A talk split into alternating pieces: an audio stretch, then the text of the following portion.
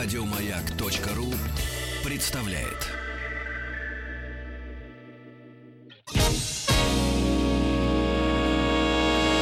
Физики и лирики. Шоу Маргариты Митрофановой и Александра Пушнова.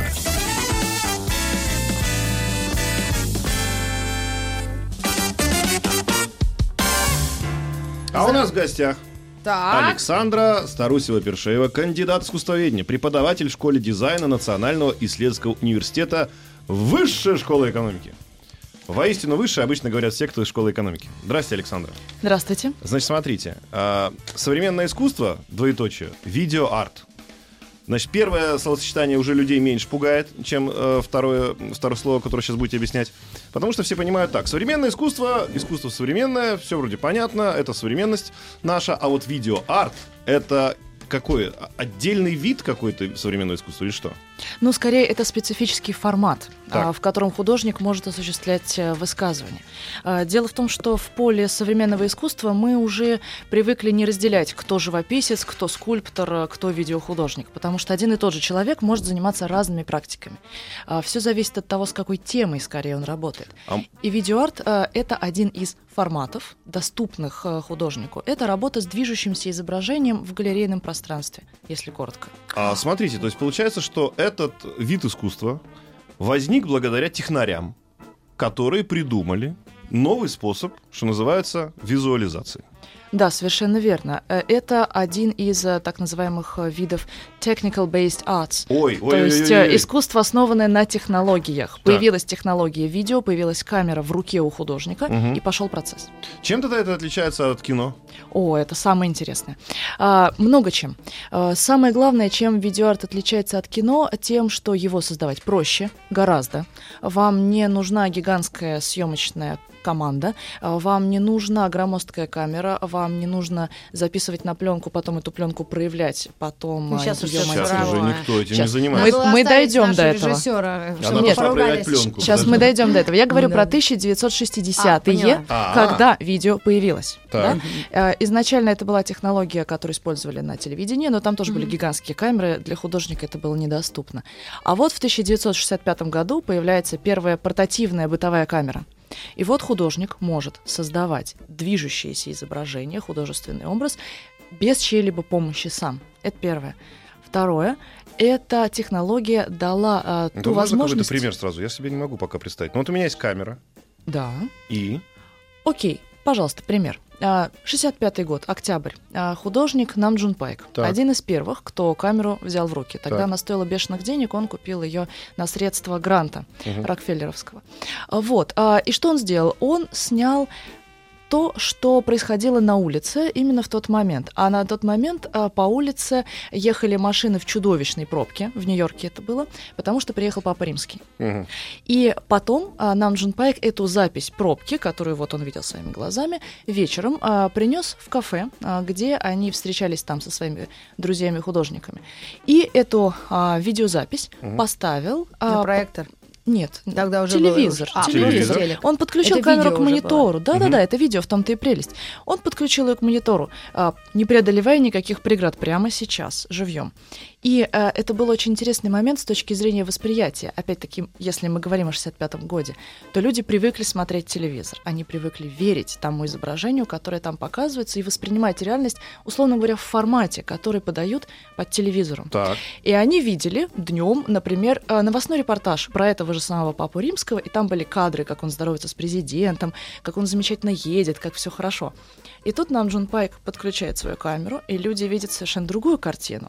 Картину индивидуального взгляда художника как человека Мгм. из э, реального мира. Так он журналист был тогда. А, нет, он был именно художник, потому что он деконструировал, по сути говоря, тот образ, который создавался средствами массовой информации. Он сказал, что да, это красивая картинка, Мгм. но вот на том же самом телевизоре мы можем показать что-то другое, то, что я, как художник, вижу. Пока папа там встречается и руки жмет, люди мучаются в пробках, сказал э, художник, да? Да. То есть это была такая, на самом деле, социально-художественная позиция, скорее всего. Э, Ну, вообще, современное искусство довольно сильно ангажировано в социальных и политических вопросах. Значит, ну, вот это вот уже конкретный пример, он понятен. Давайте двигаться дальше. Вот усовершенствовались средства. А Что еще может камера, чего не а, может э, кинопленка? Да. А, Режим обратной связи. В кино невозможно. А, Перемотать сним- его. Перемотать это даже э, не самое кино главное. возможно перемотать. А, Когда вы снимаете кино, это как э, классическая пленочная фотография, о которой Ролан Барт писал, что она всегда связана со смертью. Также и здесь. Вы что-то сняли, потом прошло время, вы это проявили, смонтировали, напечатали, Мгм. показали. Куча времени прошло. Так, А, нет интерактивности, ее не может быть. где здесь интерактивность? В видео интерактивность на самом примитивном уровне а, в том, что когда художник ставит камеру, предположим, тот же нам Джун Пайк, а, ставит камеру, а, обращенную к себе, и подключает ее к монитору, и на мониторе видит самого себя в реальном времени. Мгм. И он может, соответственно, работать со своим медиа-отражением, как с таким немножко искажающим зеркалом. М. А еще Мгм. он может создать инсталляцию, где зритель входит в пространство, которое снимается камерой, и взаимодействует со своим медиа-двойником. Опять-таки, если это 60-е, 70-е, Ну, это, это был вообще чудо взрыв чудесное. мозга, на самом деле, Абсолютно. для людей. Я в телевизоре, да, Мгм. это немыслимо. А потом художники начинают работать со самой фактурой этого образа. Например, там Джоан Джонас а, делает а, видеоинсталляцию, а, где еще подключено зеркало. И вот она смотрит на свое отражение в мониторе и одновременно на свое отражение в зеркале, и у нее начинает плыть абсолютно сознание, потому что она не понимает, а где я-то?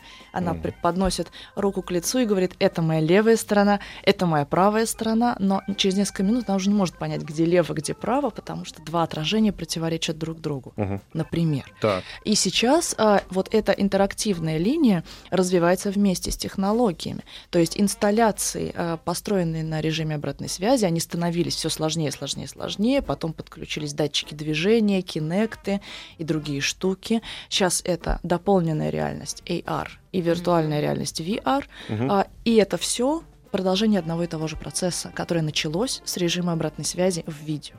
Ребята, в Ох, Бел- прям аж дух захватило. Ребята, в Беларуси, мы все наверняка игрались, это видели, сделали такую замечательную игрушку, где ты смотришь на себя, выбираешь какой-то из фильтров, и на твое лицо тут же в реальном времени, значит, натягивается другое лицо. Ты можешь стать там Котик? Ди Капри, котиком, собачкой, неважно кем. И вот, собственно, там играть роль как бы человека, который вот не ты. Да? Да. Это тоже, можно сказать, отчасти современный видеоарт искусства, когда я сам себя вот так вот позиционирую и играюсь. Все зависит от или, задач. или да, и вот очень важно, видимо, в современном искусстве это не просто технология, да, какая-то, которую вот мы можем в любом телефоне обнаружить, а это какая-то супер идея натянутая на это дело. ну, не натянутая, Задача а порождающая, Порождающая. эту форму, да, как бы вся а, прелесть э, современного искусства в том, что оно может быть сделано из чего угодно. Вы можете писать живопись, как Леонардо, вы можете брать, я не знаю, приложение FaceApp и делать из этого искусство. Если ваша идея Мгм. С этой формой, находясь э, в контакте, порождает вот это правильное эстетическое переживание. Мгм. Про то, о чем вы сказали, есть очень классный пример. А, группа художников, а, которые назвали себя Be Another Lab, лаборатория бытия другим, а, создали проект, где два человека, это такая интерактивная штука, два человека, мужчина и женщина, надевают очки виртуальной реальности, и им передается изображение тела друг друга. И они а, В по- очки в эти? Да, в эти очки. И они по команде делают синхронные движения. Там поднимают руку, опускают руку, там, не знаю, ощупывают свое тело и так далее. И а, это синхронизировано. И получается, что мужчина видит себя в теле женщины, но он на ощупь себя ощущает по-другому, чем визуально. Мгм. И женщина, соответственно, переносится как бы мысленно в тело мужчины. И это история про а, то, чтобы попробовать почувствовать себя да, в чужой шкуре.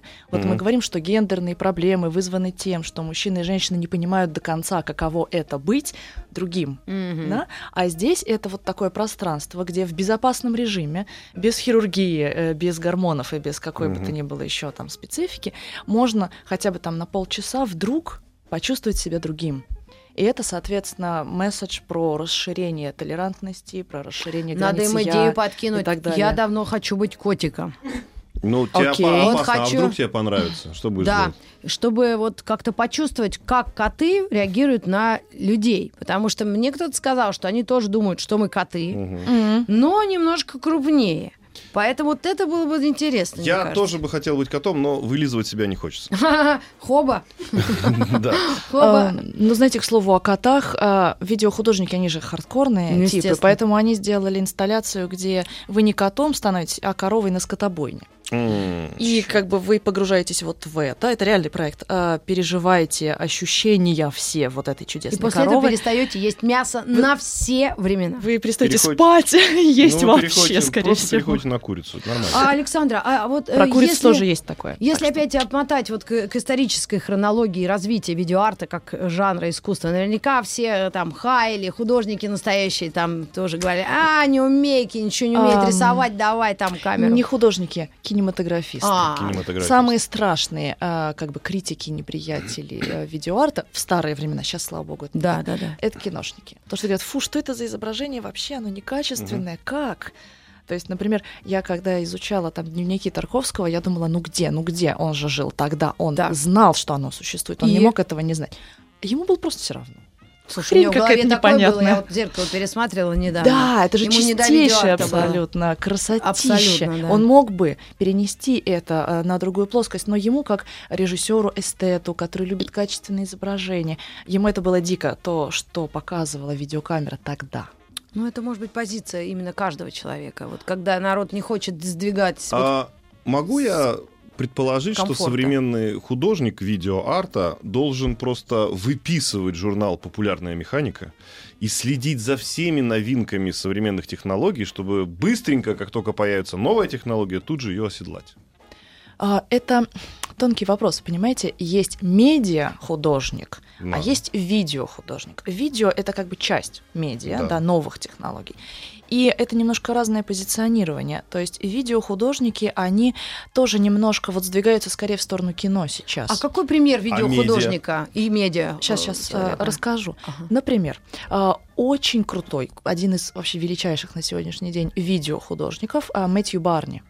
Мэтью Барни, который создает эпические полотна а, с помощью а, видеоарта, иногда даже переходящие а, на кинематографические способы создания изображения. То есть он уже тоже работает с огромными группами, с Давайте огромными пример, бюджетами. Ребята, а Сейчас это радио- муж расскажу. Бьорк, певица. Да, да, это муж Бьорк. Ты представляешь, я его прямо узнала по лицу. Он, да, у него, у видела. него лицо, У да, нас- классное. У нас Значит, медийное ФСБ вот здесь рядом, это Мгм. Маргарита Михайловна. Мясной шазам. Yes. Так, Так. так. Вот, в чем а, прелесть того, что делает Мэтью Барни, и почему это не кино, хотя очень красивое изображение? Да. Потому что он еще и скульптор, он еще и художник, и любая его выставка содержит в себе видеоарт, но еще рядом как бы фрагменты вот того мироздания, которое он создает в своих эпических э, картинах, Конкретика. нужна. Конкретно, да. То есть, например, а, вы смотрите а, на а, его цикл «Кремастер». А, Это цикл из пяти фильмов, Мгм. довольно стрёмных а, с точки зрения художественного языка, потому что они очень телесные, физиологичные кишочки, кровь, там стекающий мед и что там только не. Так. А, И очень странные формы, а, коренящиеся в воспоминаниях о каких-то фольклорных мотивах британских, ирландских и так Окей. далее. Вот, и вы смотрите, значит, этот фильм, а рядом с вами находится скульптура, изображающая, например, кого-то из этих существ, которых вы видите на экране. И еще рядом графика. И вы ходите между этими экспонатами, и вы ощущаете как бы в масштабе. Вы не а, сидите в кресле? Вы не сидите в кресле никоим Вы образом. заходите в какую-то комнату, где А идет фильм, вот экран, Да. Б стоит скульптура из этого фильма, пожалуйста, и есть какая-то графика компьютерная, да, там в 3D-моделировании, которая показывает что-то похожее. Да, а потом вы поднимаетесь, опять же, если говорить про вот эту выставку э, в Гугенхайме, потом вы поднимаетесь на, на следующий этаж, и там другое видео, другая часть этого цикла, соответственно, другие произведения к нему, Мгм. и еще какой-то звук, и еще, может быть, перформативное какое-то включение. Мгм. То есть вы чувствуете всем телом то, что происходит. Это совсем не как в кино, где вы сели на два часа, отключились вообще полностью от себя, от своей жизни, Мгм. от всего, и только погружаетесь в виртуальный Это мир. видеоарт. Да.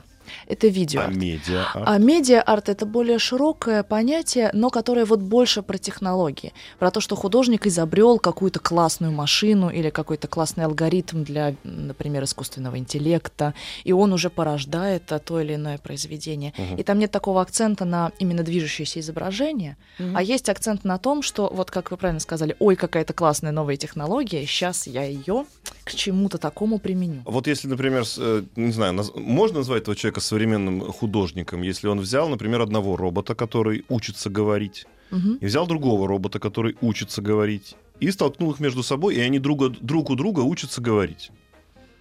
Вполне и, возможно. и такой эксперимент им сделал, закинул в одного какие-нибудь бранные слова, они стали ругаться, совершенствоваться в этом. Ну, был такой эксперимент, да? Да. Это же, мне кажется, абсолютно... Это как Алису с, с, с Алису Сири. и Сири. Да. Алису и Берешь. Алису, Чтобы они берешь переругались. Да, берешь, чтобы они переругались. Они потом М. переходят на более Мат. высокий уровень да, языка. Шах и, так мат. далее, и так Я далее, и это так далее. Э, Это, мне кажется, что это ну, тех- абсолютно технологический подход. То есть вот мы Но физики и лирики. идея, в видеоарте важна идея, Важна идея. задача. Если я Да. это изучаю с точки зрения техники, да, то я не художник, я исследователь. Как говорил Да. Хармс, ты Да, я исследователь. Нет, Хармса другое говорил. Вот. А Да. если Хармса туда посадить, и он скажет, что вот как будет выглядеть современное общество в будущем, и я это все назову будущее общество через 20 лет, то тогда я уже художник, правильно? Да, совершенно верно, потому что художник видит, как бы, что за технология ей стоит. Он Мгм. понимает, какие смыслы э, она вскрывает. Он говорит о том, например, что человек вообще уже думать разучился, разленился и не хочет. Мгм. И он с удовольствием подключит нейросеть к решению любых вопросов. Например, да, или он говорит а, про то, что, как Бойс, например, говорил, что самое главное в человеке это креативный потенциал, то, что человек может придумать что-то новое. И нейросеть очень хорошо скормим ей все задачи, у которых есть шаблонные решения. А мы займемся тем, что не познано, не придумано, и будем только двигаться вперед, и все будем такая супер элита. Ну, разные могут быть варианты. Да, но это суперэлита, которая считает, что мы будем руководить роботами на высшем уровне, мы будем придумывать им задания, они будут выполнять всю механику. А все это сводится к тому, что тобой руководит э, утром э, кофеварка, которая тебе приказывает: помой меня, почисть меня, О, нажми мне сюда. сегодня, да, Фил Тэнк Во, мне сказали, и- тебе наполните приказывают, и ты- и ты- кофеварку. и ты- Эту водой. Ты, человек, высший разум, танкер. просто выполняешь приказы какой-то кофеварки утром. Ну, кофеварка полбеды, а если вдруг какой-то муж забулдыга? Но он же, он же не все-таки Он не не робот. искусственный интеллект. Он же не А. искусственный интеллект. Так Да. что, что еще А, хуже? Я просто про что хочу сказать, что мне кажется, вот как вот в музыкальном да, бизнесе, когда по- подарили музыкантам все возможности компьютерные, и они все попробовали, вдруг через какой-то момент, и мы видим это сейчас, целое движение, типа, мы за теплый ламповый, да чтоб я за компьютер сел,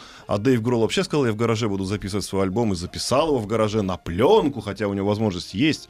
Есть ли вот в этом видеоарте и вот медиа-арте какие-то люди, которые, придя туда, наигравшись, искупавшись, сказали, а я пойду назад. И Нет. демонстративно. Не будет такого. Я думаю, что это возможно, но опять-таки вопрос в том, что художник берет от технологии. Мгм. Если он берет ее просто поиграть, да, ему надоест очень быстро.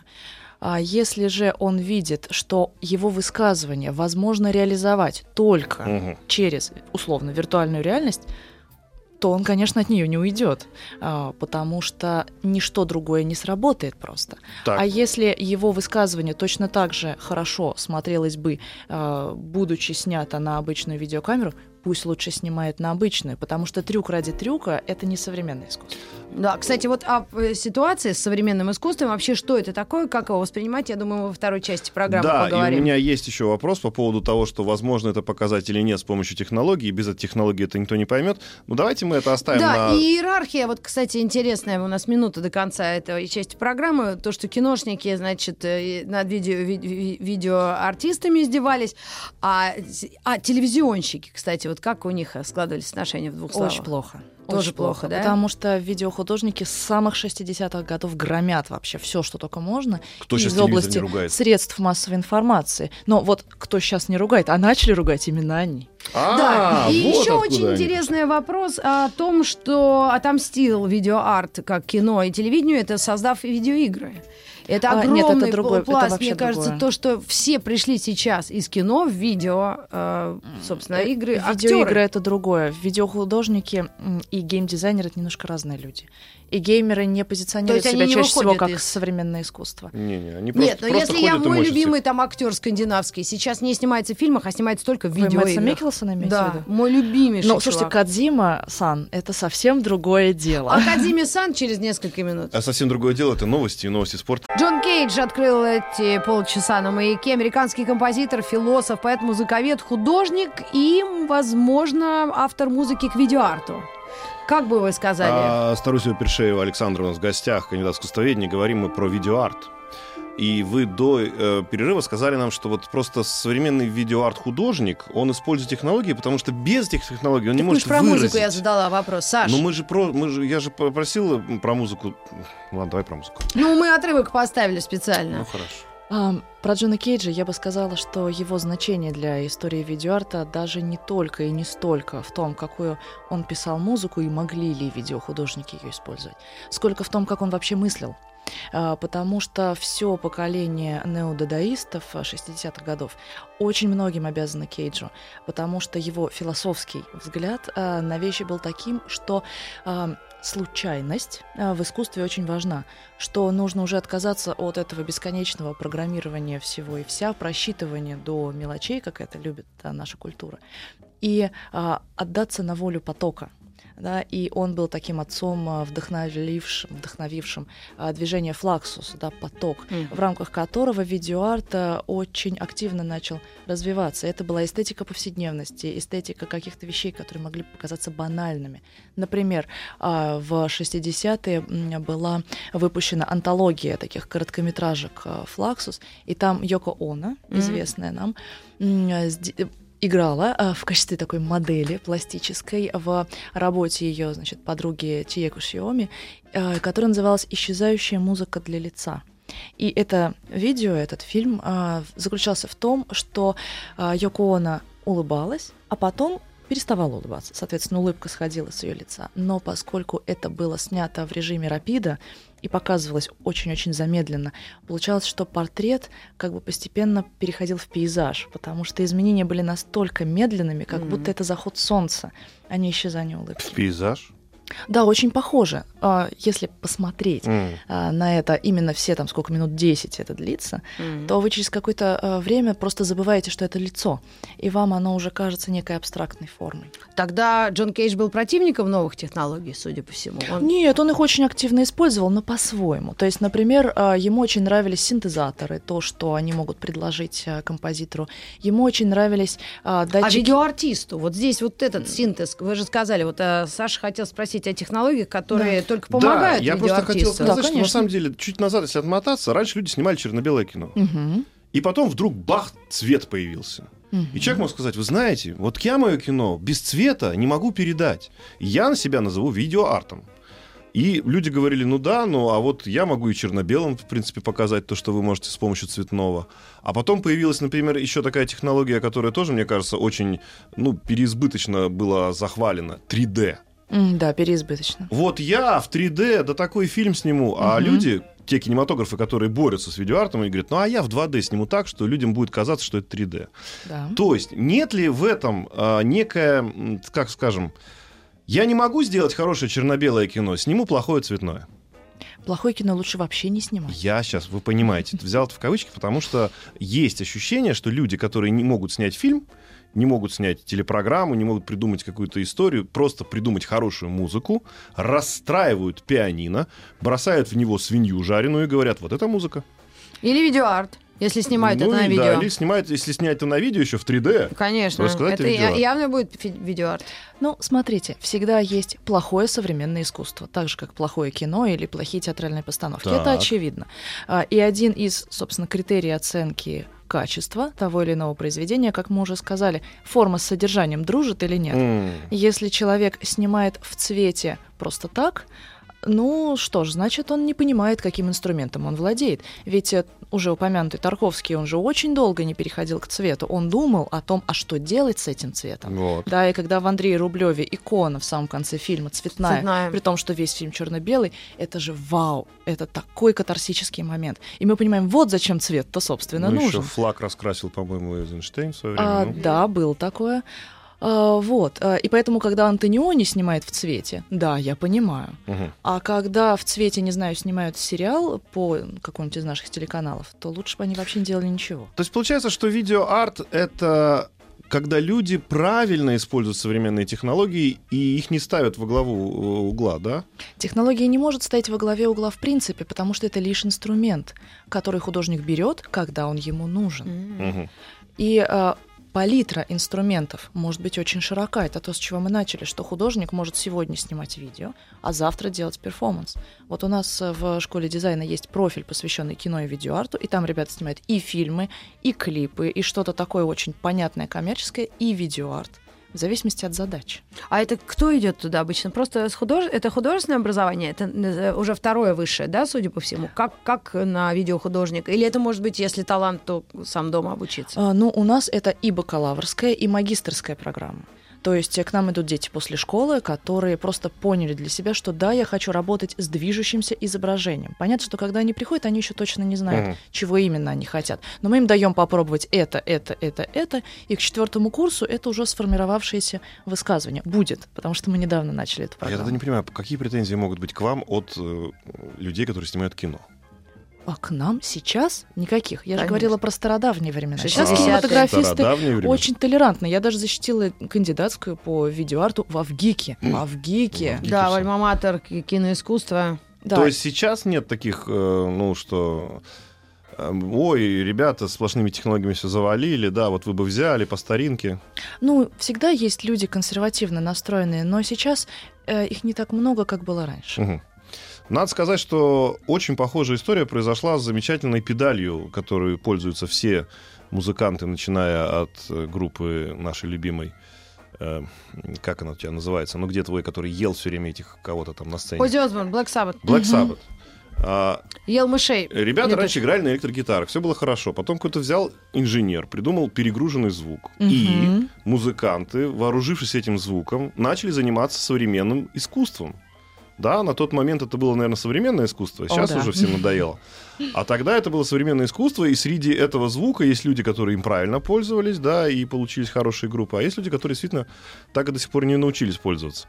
То есть, по сути дела, это некое совмещение современных технологий и художественного подхода. Правильно? Абсолютно верно. А есть люди, которые в видеоарте говорят, а я в своем искусстве или перформансе вообще отказываюсь от видео. Да, конечно. А, И назову это видеоарт.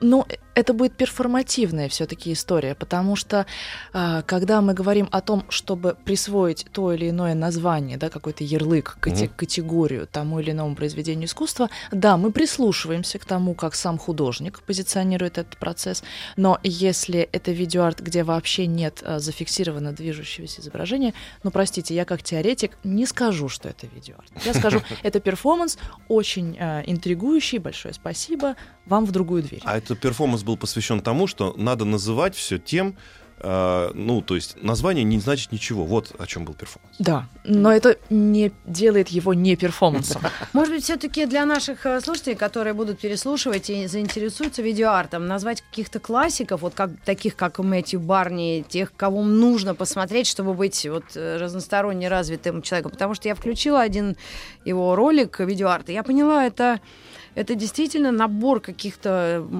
смонтированных э, съемок, но они очень тщательно подготовлены. Очень. Видимо, в- у маэстро в голове есть некий сценарий, что зачем должен идти, и мы должны его сделать вывод э, какой-то, да, Мы экзистенциальный или, или просто Да. к- какой-то культурологический, или просто эстетический. Эстетически, да, мы должны погрузиться в эту вселенную Мэтью Барни, потому что он очень особенный художник.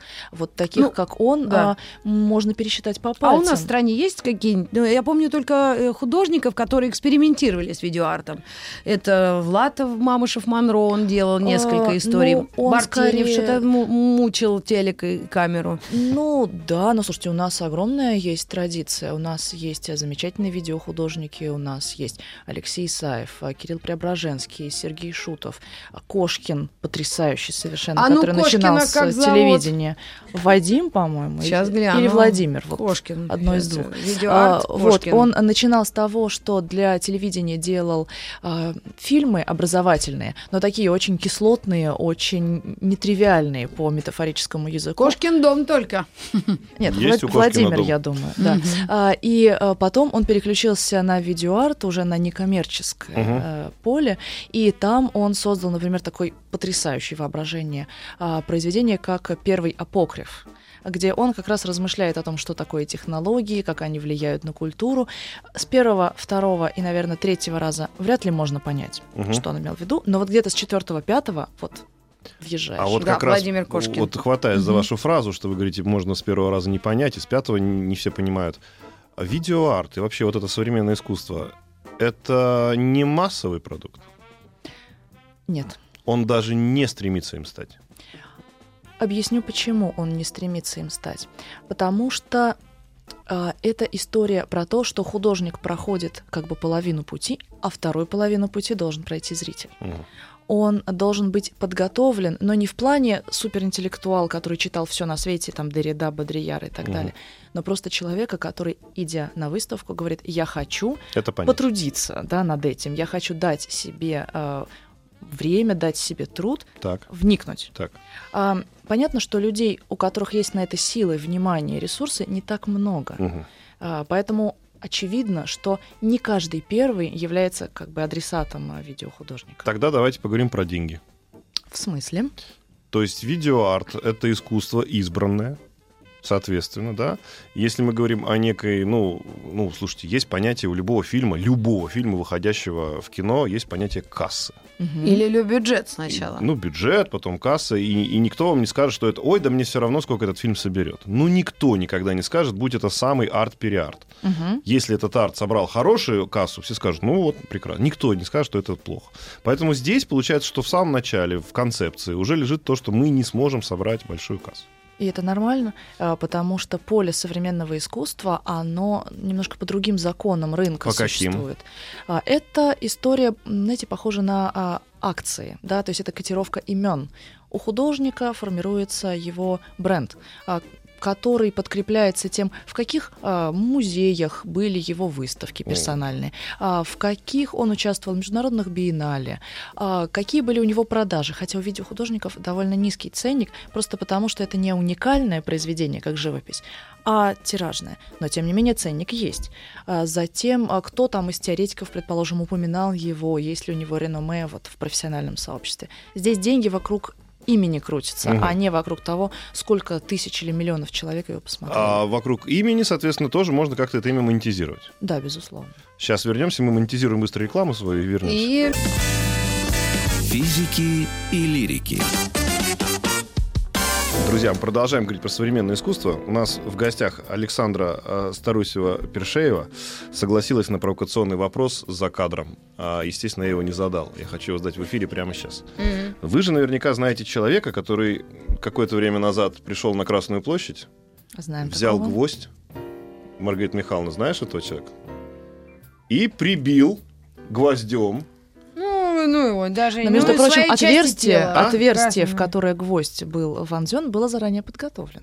Да. Потому что современное искусство не терпит суеты. Не Конечно. Я думаю, что не только место, куда он вбил гвоздь, но и что он вбивал, было тоже подготовлено Ну, заранее. Естественно. И, по-моему, даже работники охраны ФСО были подготовлены к тому, что это будет на Красной площади. Короче, э, мы- там только не было на Красной площади я, к сожалению, забыл этого человека, но суть в чем? Он же себя позиционировал как художник, э, как и как он называется?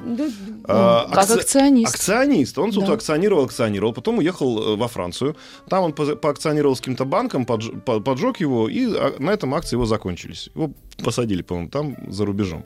Что, за рубеж не понимает акций, что ли, или что случилось? За рубеж все прекрасно понимает. Но здесь есть два нюанса. Во-первых, акция не очень. Сама по То есть себе. вот Ну, это тот слабый- самый, вот как слабый вы говорили, случай. плохой, плохое ну, современное я не искусство. буду говорить плохой, художник обидеть может каждый. Но Мгм. это не так круто, скажем так, как то, что он делал у нас. Это не так мощно. Мгм. Потому что он поджег, ну, какой-то банк. Не самый главный, не Мгм. самый там страшный, а просто какой ему Да. попался Какой-то несчастный, может, местный Россельхозбанк поджег, который еле держится. Вот, но а, просто важно понимать, и это понимают и у нас, и на Западе в равной степени, что есть пространство искусства, Так. и есть пространство как бы общественной жизни. А как, где граница проходит? Ну, в законодательстве это довольно неплохо прописано.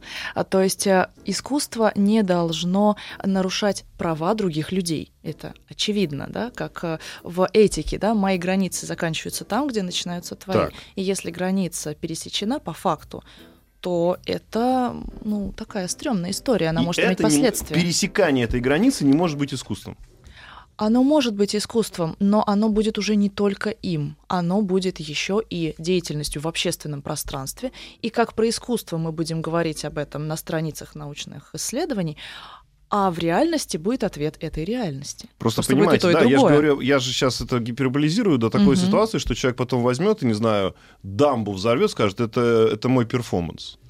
Ну, не, ну, но тут, Ну, а что тут нет? просто будут последствия, понимаете, и такого плана, и символического, и конкретно Да. реалистического. Просто есть, э, что называется, Предел. у любого искусства, в том числе у современного, некие границы. Да. Соответственно, мы должны понимать, что эти границы не, не должны пересекать ни в одну сторону. Это люди, которые выходят на улицу и делают то, что сделал во Франции этот... Куда? Я забыл, как его зовут. да. Павленский. Павленский. А, и, соответственно, наоборот, когда люди приходят в галерею, видят там то, что они не понимают, хватают какую-нибудь краску и начинают он устраивать бесчинство, кричать, что это все это противоречит его каким-то чувствам. Противоречит, выйди, тебя сюда никто Совершенно не звал. Да? Да. И вот эта вот граница, а, собственно, которая у современного искусства, на самом деле, она очень ярко выражена. Потому что у классического искусства, ну вот висит и висит. Мы все знаем, что Джаконда почти улыбнулась. Ну как-то никто агрессии не, не проявляет. Ну, смотря, смотря. В Ивана Грозного регулярно то что-то кидают, то втыкают, Ну, то Иван кислотой Грозный, слишком, поливают. да, такой уже... Провокационный, потому что он провокационный. действует на психику людей, которые к этому чувствительны. Вот. А современное искусство имеет эту границу достаточно серьезную, с такой колючей проволокой, да? Ну, потому, что Потому оно что- сильно действует. Потому что и туда ходить не надо, если ты не хочешь, чтобы тебя там как-то на тебя воздействовали, или ты старался это понять, да, что мне тут показываете, ерунду всякую. И в обратную сторону, если народ хочет смотреть жвачку, какую-нибудь голливудскую, и не только Мгм. голливудскую, по, э, по кино, да, или, или так далее, и развлекаться хочет и только, Мгм. не надо туда этим, этих людей насильно, да, пытаться тянуть в современное искусство. Конечно, не надо, потому что, я считаю, пусть расцветают все цветы. Мао Цзэдун так тоже считал. Но эта фраза немножко до него появилась. Вот. И в ее изначальном смысле-то она как раз неплохая. Хотите жвачку? Я тоже жвачку иногда хочу. Я Так. тоже хочу за ужином посмотреть сериал и ни о чем не думать. Мгм. Но иногда-то я хочу подумать, и вот тогда я включаю видеоарт.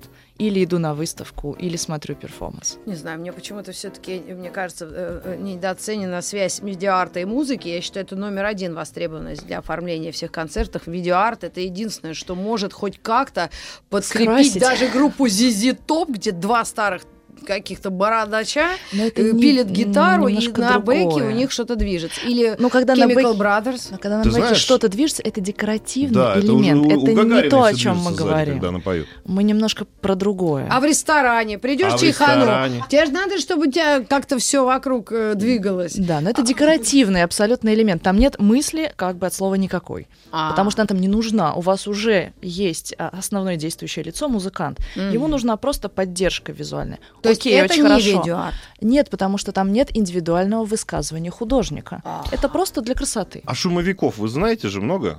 А, в смысле, саунд-арт? А? Ну Как да, часть сам- это люди, которые пишут музыку, по кастрюлям стучат там и так Да, далее. да, вот Джон Кейдж как раз их отец. Да, он, собственно, да. И там... э, Певец тишины.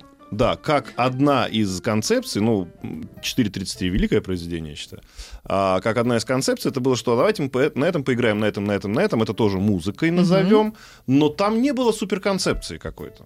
Там Или, по крайней мере, ну, я не до всей докопался. Слушайте, я вам могу сказать, что Джон Кейдж писал и концептуализировал и говорил очень много. И на самом деле его очень приятно читать, потому что он мало того, что крутой теоретик, он еще и дико классный дядька. Мгм. Я вообще на ночь перед сном читаю его интервью, потому что сразу как-то гармонизируется вся вселенная вокруг. Он говорил о том, что просто не надо вот этого снобизма. Мгм. Вот эта музыка, ее можно играть только на скрипке. А вот это типа шум, и давайте абстрагируемся. Он говорил, нет, я открываю там а, в Нью-Йорке окно, и я слышу столько фактуры мгм. звучащей. Это же потрясающе. Давайте и скрипку, и проехавший грузовик. А еще давайте воткнем этот самый синтезатор в гриб, э, и там пойдут вибрации, которые тоже будут звучать определенным образом. Это будет музыка гриба. Ну это же так круто. Ну, это слишком авангардно для... Давно ли ты слушала музыку гриба, спрошу я тебя? А? Да. Все слушаешь свою смородину, а ты гриб послушай. Гриб гораздо интереснее. Который на подоконнике стоит, гриб А, такой, пить, значит, я который думаю, старухи что, пьют. я думаю, что вот мы здесь частенько собираемся с, с ребятами, которые называются футурологи. Так вот, они как раз и говорят, что то, что сегодня рассказывал Александр, это будущее человечества. Когда все будут из нас делать роботы, в том числе и кофе, мы будем сидеть и слушать что? Грибы. Потому что что еще послушай? Все есть, все есть, что делать не надо. Огромное спасибо вам Спасибо за, большое. за, за информацию, за, Приходите еще, за то, что очень в гости круто. пришли. Большое Спасибо. спасибо. Еще больше подкастов на радиомаяк.ру.